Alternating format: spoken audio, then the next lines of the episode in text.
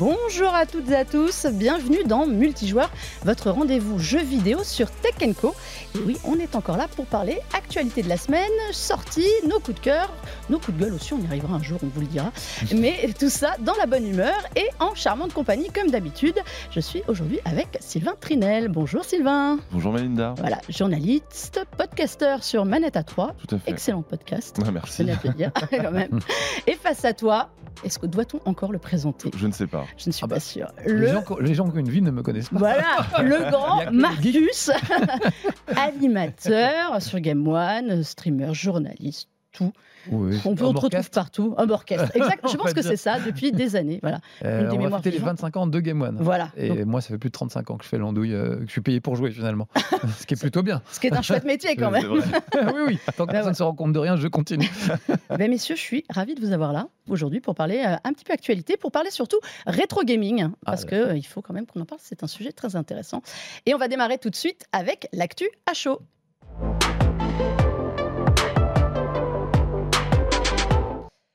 Et on va remonter dans le temps pour parler des Sims. Enfin, pas trop trop non plus, mais des Sims 4 qui cartonnent. 23 ans après la sortie du premier épisode, eh bien, les Sims, ces petits êtres virtuels, sont toujours un succès. Euh, Electronic Arts vient d'annoncer 70 millions de joueurs actifs pour le dernier épisode, qui est quand même sorti il y a 9 ans. Donc on est sur un jeu qui a une durée de vie quand même assez exceptionnelle. Mm. Euh, messieurs, ça vous inspire quoi, Sylvain? C'est pas étonnant. On, euh, je pense que les Sims, c'est une licence qui a vraiment réussi à fédérer, euh, un peu comme euh, Nintendo avec la Wii, une, communauté de gens qui n'étaient pas forcément joueurs. Et avec les Sims 4, ils sont passés à la vitesse supérieure avec un système de création, de récupération de création de d'autres joueurs, au-delà des extensions. C'est un vrai jeu communautaire, mais au sens très très large. Et c'est ça qui fait que c'est un vrai carton aujourd'hui. Et puis la version gratuite aussi, rappelons-le, le jeu Mm. de base. Le jeu de base est gratuit depuis le mois d'octobre. Alors en 2021, ils avaient annoncé euh, 33 millions de joueurs. On est deux ans plus tard, ils ont doublé, donc notamment grâce à 16 millions quand même, rien que, rien que depuis le mois d'octobre. On est quand même sur un truc euh, énorme. Énorme, ouais. 23 ans que ça existe. Euh. Est-ce qu'il y a 23 ans, quand le premier est sorti, on, aurait cru à quelque chose comme ça?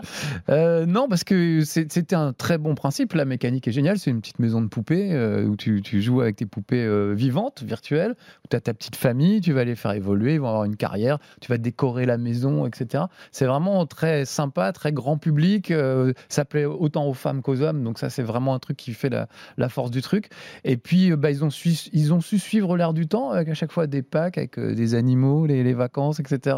Donc ils ont su se renouveler. C'est vraiment un jeu qui est pas du tout pareil qu'au premier jour euh, et qui suit les tendances. En gros, c'est c'est de la télé-réalité. Si tu regardes bien, finalement, les Sims, c'est un peu le loft. Sauf que eux font pas de faute de français puisqu'ils parlent le langage des Sims. Donc c'est beaucoup mieux que le Mais, loft. mais c'est vrai ce que tu dis, ils ont euh, suivi les évolutions de la société aussi. Euh, Dans les Sims, aujourd'hui, on peut mettre euh, des couples du même sexe, on peut, on- ils sont beaucoup plus ouverts. Euh, C'était pas évident, ça, au début. C'était très figé.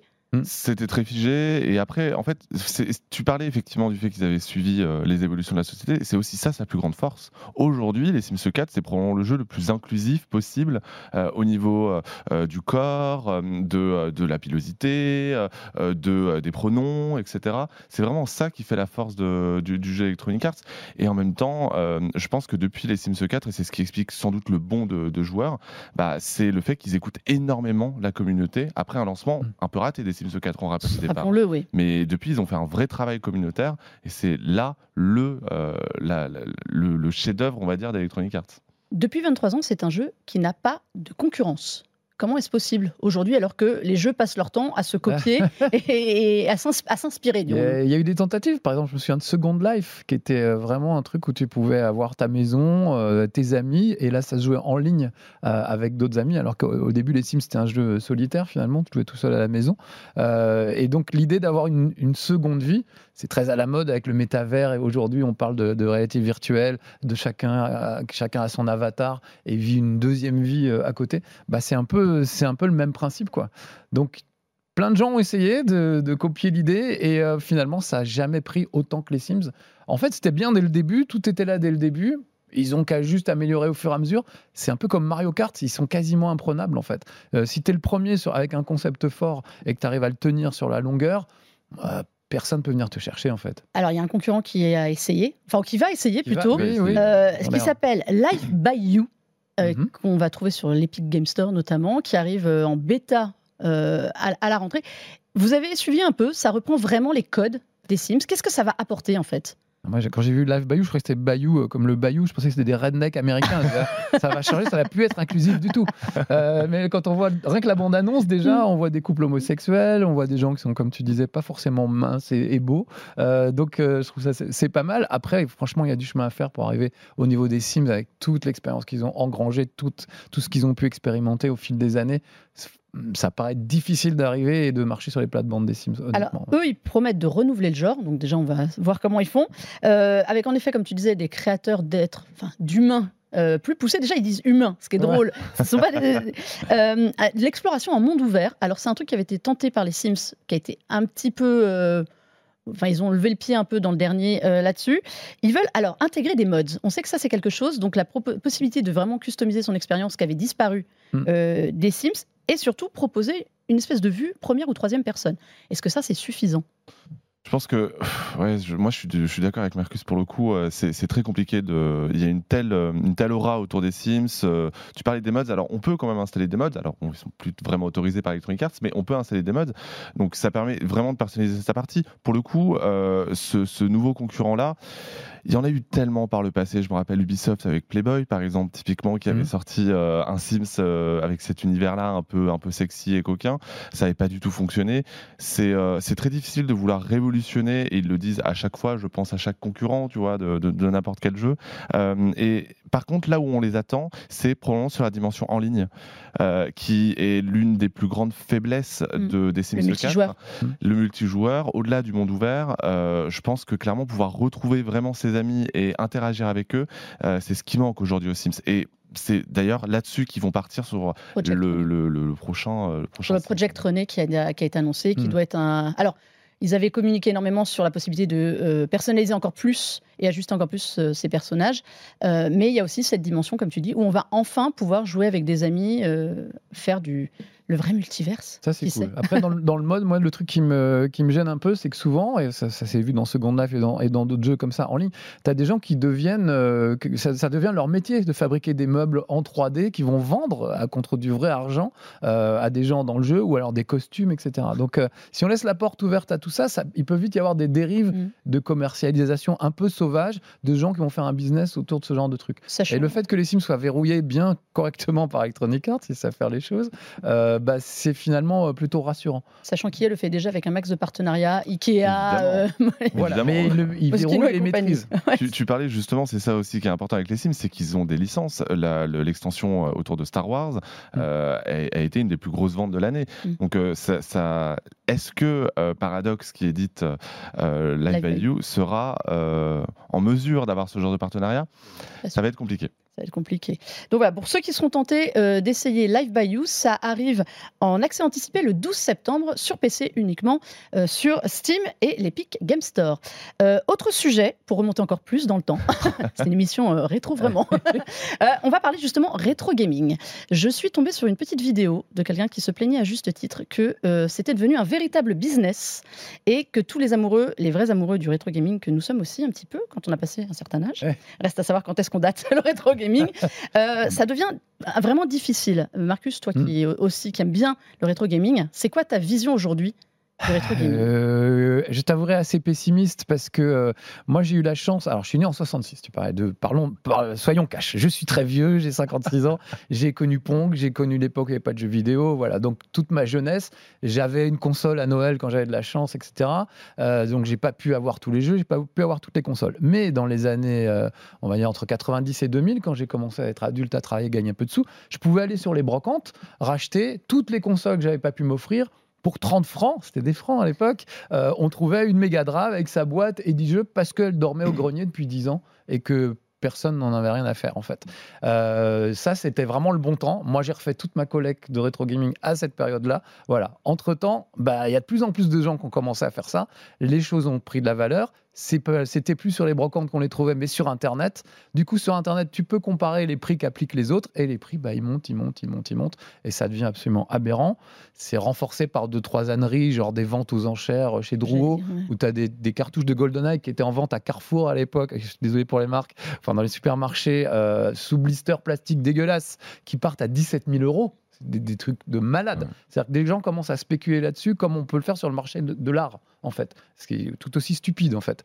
Euh, donc ça, ça tue petit à petit le, le rétro gaming. Heureusement, ça reste exceptionnel, hein, ce genre de truc. Mais euh, on voit bien sur Internet, sur euh, les sites de- de- d'occasion, etc., euh, les prix montent de plus en plus.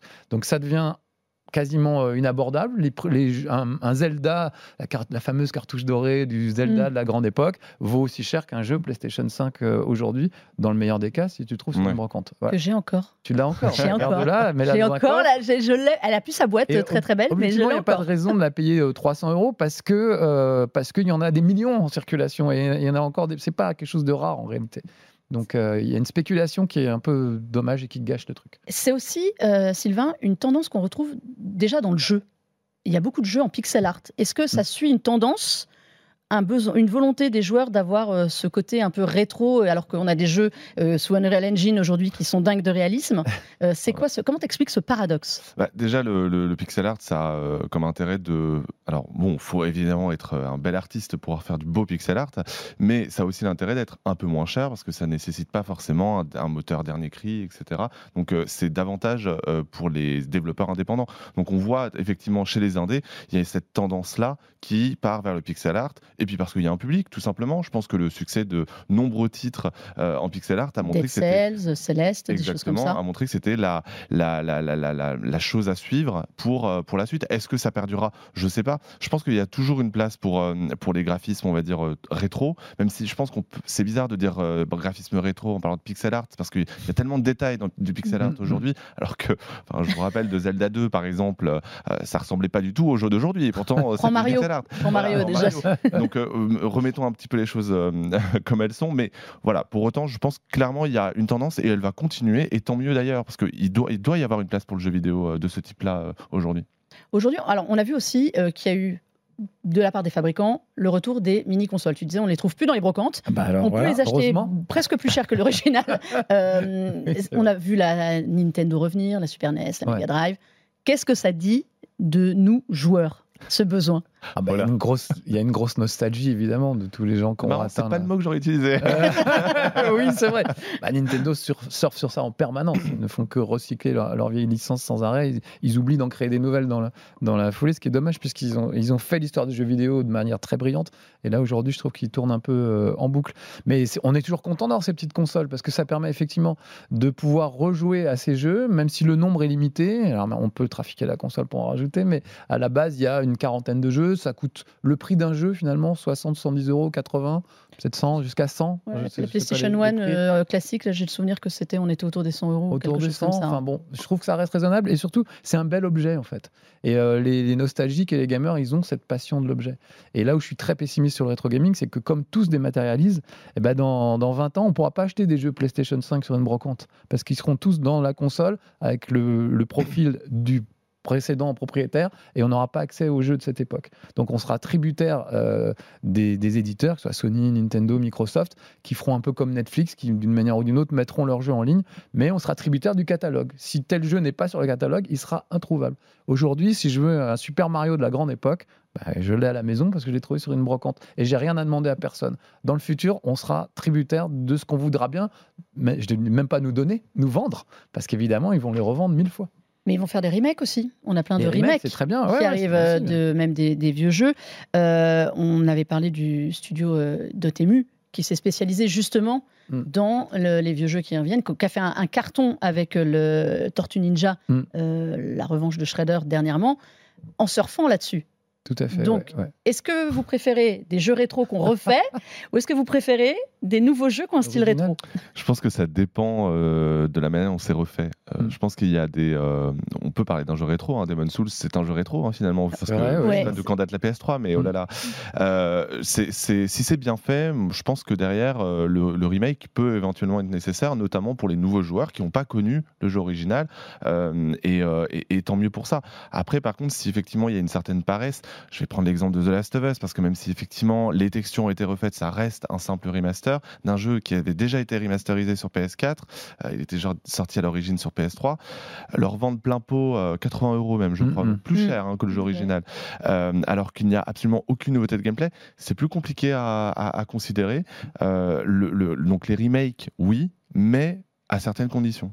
GoldenEye, qui est un jeu qui avait marqué les esprits, qui Ah, le revient. Pour le Ah bah. coup, euh, il y a un mode multijoueur en ligne sur Switch. Mm. Euh, Il y, a, y a quand même, enfin, il y a des ajouts. Le gameplay est amélioré parce Voilà. qu'on on a oublié, mais il était épouvantable le gameplay Oui, oui, en fait. Pour l'époque, c'était fabuleux. C'est un des premiers FPS. C'est ce qui a démocratisé les, les genres de jeux à la Call of Duty. On a un flingue, on tire sur les gens. C'est dans l'univers de James Bond, donc c'est c'est fabuleux. Et ça a été vraiment une révolution à l'époque sur, sur Nintendo. Mais euh, avec le recul, si tu essayes de rejouer à la version d'origine, c'est vraiment une tannée. Donc là, les remakes et les remasters qu'ils ont fait, ils ont vraiment amélioré le gameplay, ce qui est vraiment important. Après Last of Us, tu as raison, mais il y, a- il y a peu de gap entre le moment où le jeu sort et le remake. Alors Oui. que euh, sur les Tortues Ninja, euh, il s'est passé 20 ans, donc euh, on a le temps de faire mieux. Et, souvent, ils proposent la- les deux options. C'est-à-dire tu peux jouer avec les graphismes et les sons Mm. remis au goût du jour et swapper d'une touche sur la version d'origine. Donc on a le meilleur des deux mondes. Là, pour moi, c'est Le Tortue Ninja parfait. faisait ça, propose un mode rétro. Je crois que c'est Wonder Boy. Chief, aussi. euh, la Wonder Master Boy Chief aussi, Collection ouais. aussi, hein, la Ouais. Master Chief Collection de Halo Oui. euh, qui permettait de passer euh, d'un jeu à un autre, euh, de rejouer à l'ancienne. de rejouer à l'ancienne. ouais. Euh, Est-ce que les films aussi aident ça, à entretenir cette nostalgie? Je pense à Tetris, qui fait que tout le monde a ressorti euh, sa Game Boy. C'est vrai. Ah bah oui, c'est sûr. Je pense que dans la mesure où visiblement les studios hollywoodiens euh, ont découvert à la fois des scénaristes et euh, des licences de jeux vidéo, ils se disent ah on va peut-être faire des bons, des bonnes adaptations. Euh, et puis évidemment quand on voit le dernier Mario Bros euh, au cinéma, Mm. c'est une ode à je sors, je vais euh, à Micromania, à la Fnac, euh, etc. euh, et j'achète euh, la Nintendo Mario. Switch avec euh, tous les Mario qui étaient déjà sortis sur Wii U, qui sont sortis sur Sur Sur quelle Switch. console? Elle n'existe pas, cette console. Et d'ailleurs, tu parlais effectivement de, de disponibilité des jeux. La Wii U en est un bon exemple. Il y a quelques jours, le l'eShop a été euh, arrêté Mm. sur, euh, sur Wii U Mm. et on ne peut plus acheter un certain nombre de jeux, même s'il y a eu peu de jeux sur Wii U, un certain nombre de jeux et d'expériences euh, on ne sont plus disponibles aujourd'hui et Mm. c'est fort dommage en fait. C'est, je pense que clairement le dématérialisé va faire beaucoup de mal Aux jeux vidéo. à- aux, aux jeux C'est- vidéo dans les prochaines années. Un jeu rétro à, con- à conseiller?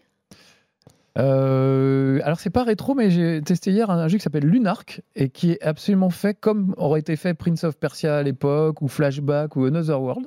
Et c'est incroyable. Ils ont vraiment, c'est exactement, c'est des gros pixels. J'y jouais hier sur PlayStation 5. Tu dis, est-ce que ça vaut le coup d'avoir une PlayStation 5 pour ça? Évidemment non, mais c'est un tel plaisir de retrouver le gameplay de l'époque précis au pixel près. Des fois, tu galères quand tu veux monter sur une plateforme, etc. Euh, et voilà. Et là, ils sont, c'est vraiment un grand cri d'amour au jeu de cette époque-là tout en pixels, bien moche, mais pour moi, qui ont un, un charme. Le, le fait c'est pas pour rien qu'on appelle ça du pixel art. C'est vraiment de l'art, c'est vraiment de l'artisanat. Euh, c'est très compliqué de faire un personnage qui, qui ressemble à quelque chose avec très peu de pixels finalement. Si à l'apéritif je te donne ces petits, hum, tu sais, ces petits cubes de fromage colorés et je t'en donne 30 et je te dis bah vas-y fais-moi Mario avec ça, bah tu vas drôlement galérer pour arriver à avoir un personnage qui ressemble. Tu Donc, rappelles le nom du jeu? euh, du jeu, je crois, je, pas le truc d'apéritif. Le jeu s'appelle Lunark. Excuse-moi, j'évite de dire des marques. C'est tellement tentant. Bon, bah écoutez, parfait. On va parler de jeux euh, moins pixelisés, un peu plus beaux, un peu plus modernes. Euh, c'est l'heure de À quoi on joue?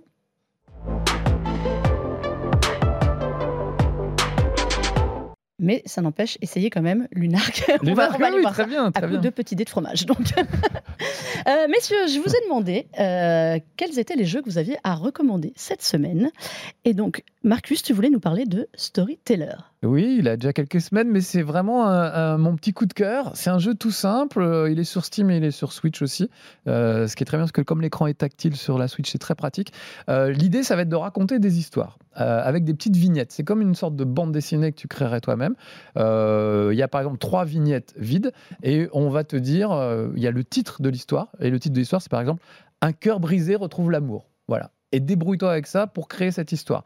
Et sachant que tu as des personnages et des décors à placer. Donc tu vas mettre un prince et une princesse dans une église, donc ils vont, ils vont se marier. Ensuite, tu vas mettre le décor d'un cimetière, tu vas mettre le prince dans la tombe. Et, euh, et la princesse devant la tombe, donc on comprend qu'il est mort et qu'elle a le cœur brisé. Donc on voit son petit cœur qui se brise au moment où tu le poses, ça s'affiche. Et puis ensuite, tu vas mettre euh, la princesse qui rencontre euh, un nouveau prince par exemple, ou une autre princesse, parce qu'ils sont assez inclusifs aussi. Et du coup, tu as réussi à, à réaliser l'histoire qu'on te demande. Là, je t'ai fait un truc simple en trois vignettes, mais ça peut être plus compliqué. Il peut y avoir jusqu'à six vignettes. Euh, Il y a des histoires de loups-garous, des, des trucs comme ça, qui se transforment, qui tuent leur dulciné sans le faire exprès. Puis après, faut- voilà. Sympa. Et c'est toi qui. C'est vraiment très drôle de jongler avec les personnages, les décors, d'essayer plein de solutions. C'est des, des mini casse-têtes. Chaque, chaque truc est un mini casse-tête. Euh, c'est assez nouveau. Moi, j'avais jamais vu ce, ce genre de, Non, gameplay avant. Euh, c'est très simple. Euh, le jeu est pas cher. Je me souviens pas le prix, mais c'est dans moins de 15 euros. Mhm. Euh, et vraiment, c'est, tu peux le faire avec tes enfants. Et, et vraiment, c'est, super. j'a- J'adore l'idée. Et les graphismes aussi, c'est très, c'est très mignon. Vraiment, Pour ceux qui regardent, qui voient les images de l'émission, en effet, c'est un petit côté BD. Complètement, ouais. petit côté BD, ça a l'air très ludique, Et tu peux, ah oui, tu peux aussi inverser. Une fois que tu as mis les vignettes, tu peux inverser l'ordre des vignettes. L'ordre peut changer des choses. Par Ah exemple, ouais. un gars qui se transforme en loup-garou, si tu inverses la vignette, il sera pas encore transformé en loup-garou au moment où il croise euh, sa dulcinée, donc il ne va pas la, la dévorer. Voilà. Donc il faut faire glisser les vignettes et, et c'est très agréable à faire, euh, je trouve, sur la Switch justement, avec le doigt et voilà. Ah Et enfin un jeu sur Switch euh, qui n'est pas de la ni Mario, ni Zelda, ni euh, tout ce qu'on connaît euh, Et c'est disponible etc. aussi sur PC, donc Et voilà, vous avez disponible aussi PC. sur Steam. Donc Voilà. ça s'appelle Story souris, ça. Teller. Ça donne, moi, ça me donne très envie. Ah, voilà. Tu vas adorer, c'est sûr. Euh, changement d'univers, Ah oui. totalement, avec toi, Sylvain. On prend de la hauteur. Et d'ailleurs, oui, on va, euh, on va, on va dans l'univers parce que du coup, je vais vous parler d'Everspace 2.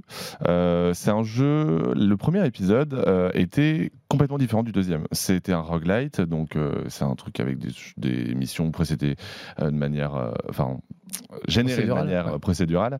Euh, le 2 prend complètement à contre-pied euh, cette, cette idée-là, avec euh, un vrai scénario. Il n'y a pas vraiment d'aléatoire. Vous avez quelques missions aléatoires, mais voilà, le- vous avez quand même une histoire à suivre de A à Z.